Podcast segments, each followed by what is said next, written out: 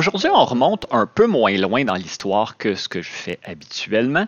Ça se passe dans la nuit du 23 au 24 août 1988. Un entrepôt situé dans la municipalité de Saint-Basile-le-Grand en Montérégie est incendié. Les pompiers de toute la région ont mis près de six heures à maîtriser les flammes. Au petit matin, il ne restait plus grand-chose de l'entrepôt. Il faut dire que le bâtiment ne payait pas de mine au départ. J'ai presque envie de dire qu'au niveau apparence, il n'y avait pas une si grosse différence entre avant et après l'incendie.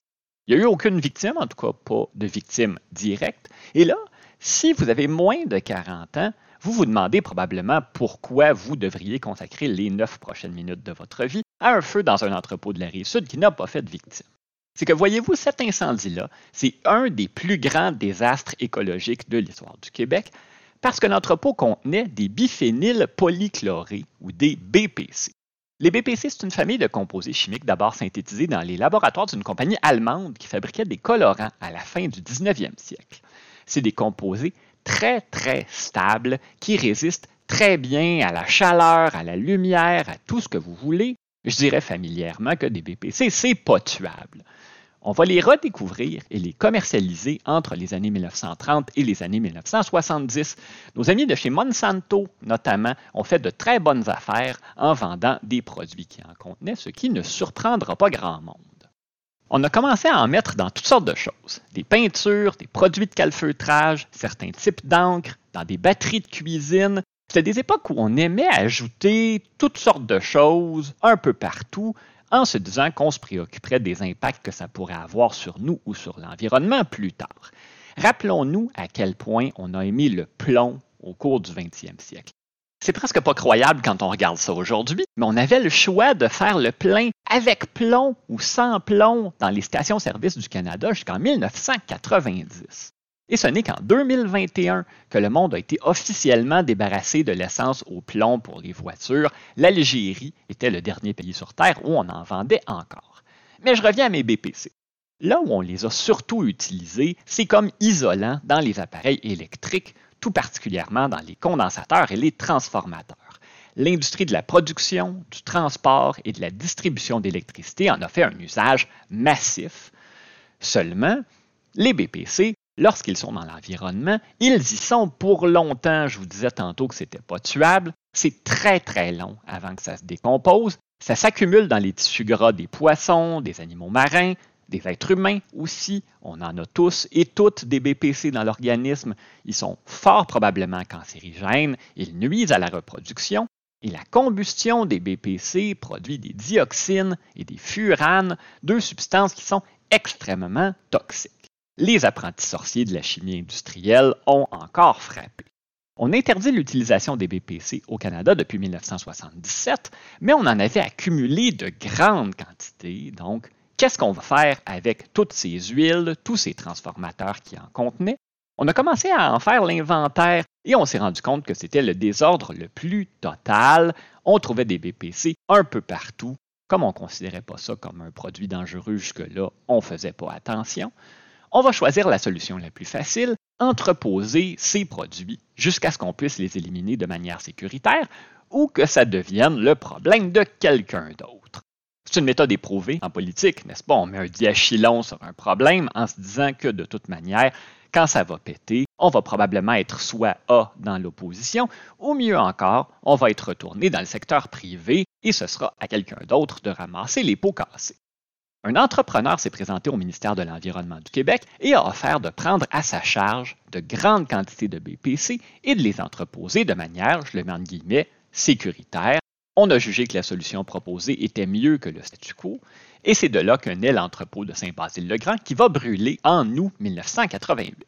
Au moins 3000 résidents de Saint-Basile et des municipalités voisines de Saint-Bruno et de Sainte-Julie ont été évacués d'urgence. Certains ont dû patienter 16 jours avant de pouvoir rentrer chez eux. Au lendemain de la tragédie, ce qu'on va découvrir, c'est l'extrême négligence du propriétaire et du ministère de l'Environnement dans ce dossier. Le terrain autour de l'entrepôt n'était pas clôturé, il n'y avait pas de gardien, pas de caméra de sécurité, les carreaux des fenêtres étaient brisés très souvent, beaucoup d'oiseaux avaient fait leur nid dans l'entretoit. Essentiellement, le bâtiment n'était pas entretenu. Il y avait un système d'alarme qui n'a pas fonctionné. et les résidents et résidentes du coin ont raconté qu'on pouvait entrer dans l'entrepôt comme dans un moulin. Les gens ont dit Ah ouais, on est allé faire un tour, on était une vingtaine, la porte n'était pas barrée. À certaines périodes, la porte ne fermait carrément pas, il y avait qu'à pousser dessus pour l'ouvrir. Et l'entrepôt se trouvait vraiment près des zones habitées. Quand on voit des images aériennes, c'est frappant. On entreposait des produits hautement toxiques dans un bâtiment bancal, non surveillé, essentiellement en pleine ville. J'aurais aimé vous dire quelle quantité de matière dangereuse a brûlé à Saint-Basile ce soir-là. J'ai vu tous les chiffres que vous pouvez imaginer. Je pense que personne ne le sait exactement. Le propriétaire, il s'appelait Marc Lévy, à ne pas confondre avec l'écrivain du même nom, ne tenait pas d'inventaire de ce qui se trouvait dans la bâtisse. On est pas mal certain que l'entrepôt renfermait plus de matière que ce qu'il pouvait légalement en contenir en vertu du permis qui lui avait été accordé par le ministère de l'Environnement, mais le permis en question était échu depuis deux ans. C'est moins grave dans un cas comme ça, je présume. Le ministre de l'Environnement de l'époque, Clifford Lincoln, a reconnu qu'il n'existait pas de site d'entreposage de BPC sécuritaire, que c'était une matière qu'il fallait détruire, ce qui rend encore plus étrange l'incurie de son ministère. Parce qu'il faut le dire, le ministère de l'Environnement a très, très mal paru dans ce dossier-là. D'une part, aucun inspecteur n'avait mis les pieds dans l'entrepôt de Saint-Basile au cours des 15 mois précédant l'incendie, et ce, même si le permis de Marc Lévy était échu. Et d'autre part, Hydro-Québec, qui détenait les plus grandes quantités de produits contaminés au BPC, en avait expédié 30 tonnes qui ont été détruites dans un incinérateur spécialisé en Grande-Bretagne peu de temps avant la conflagration. Mais on avait demandé à Hydro d'arrêter les envois à l'étranger parce qu'on planchait sur un projet d'incinérateur à Seine-Terre, en Abitibi, géré par une compagnie privée. Et si Hydro se débarrassait de ses stocks, ça aurait compromis la rentabilité de l'incinérateur. C'est pas beau le capitalisme? Après l'incendie, après que les résidents et résidentes ont été autorisés à rentrer chez eux, l'histoire n'était pas terminée. Premièrement, je vous disais qu'on ne sait pas quelle quantité de matière toxique a brûlé, mais il en restait encore beaucoup. On voulait se débarrasser au plus vite des BPC de Saint-Basile qui n'avaient pas flambé. Une grosse cargaison a été envoyée vers l'incinérateur de Grande-Bretagne dont je vous parlais il y a une minute à bord d'un cargo soviétique. Et oui, l'Union soviétique existait encore à ce moment-là. On parle de 410 tonnes de matière dangereuse. Lorsque le navire est arrivé à destination, les autorités locales ont refusé de le décharger.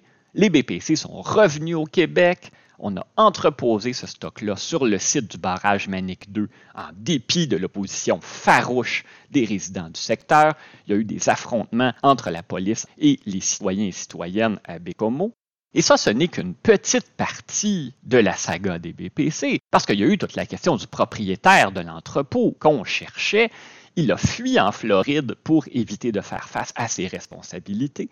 On est allé de procédure en procédure. Il a été condamné à payer 17 millions de dollars pour le nettoyage des dégâts causés par l'incendie. Il a été poursuivi en Floride, lui qui faisait des transferts d'argent dans les centaines de milliers de dollars et demeurait dans une maison qui en valait 200 000, ce qui était beaucoup pour une maison au milieu des années 1990.